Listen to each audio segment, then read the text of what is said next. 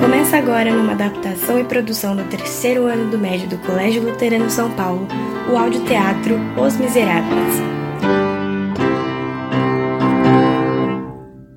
No último capítulo, Jean Valjean decidiu ajudar Fantine e buscar Cosette, mas sua consciência o atribulava enquanto um outro homem era julgado em seu lugar. Quem sou eu? Será que, mesmo mudando de vida, continuo sendo um ladrão? Só uma moeda. Foi tudo que eu roubei antes que aquele bispo mostrasse outro rumo para minha vida. Não posso deixar que, que um homem seja condenado em meu lugar e sofra tudo que eu sofri em meus 19 anos de prisão. Mas e as pessoas que trabalham para mim?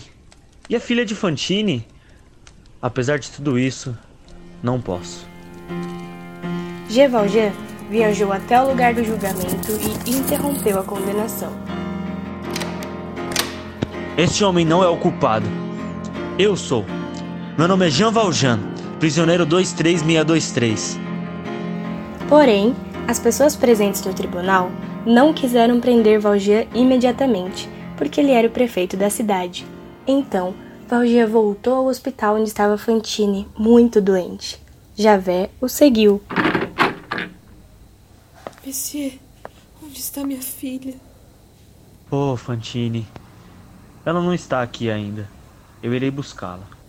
Ela não está aqui? Valjean, era você esse tempo todo, afinal. Javert? Você será para sempre um ladrão.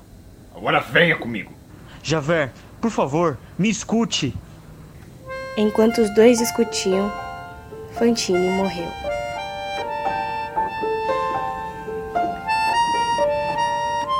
Pobre Fantine.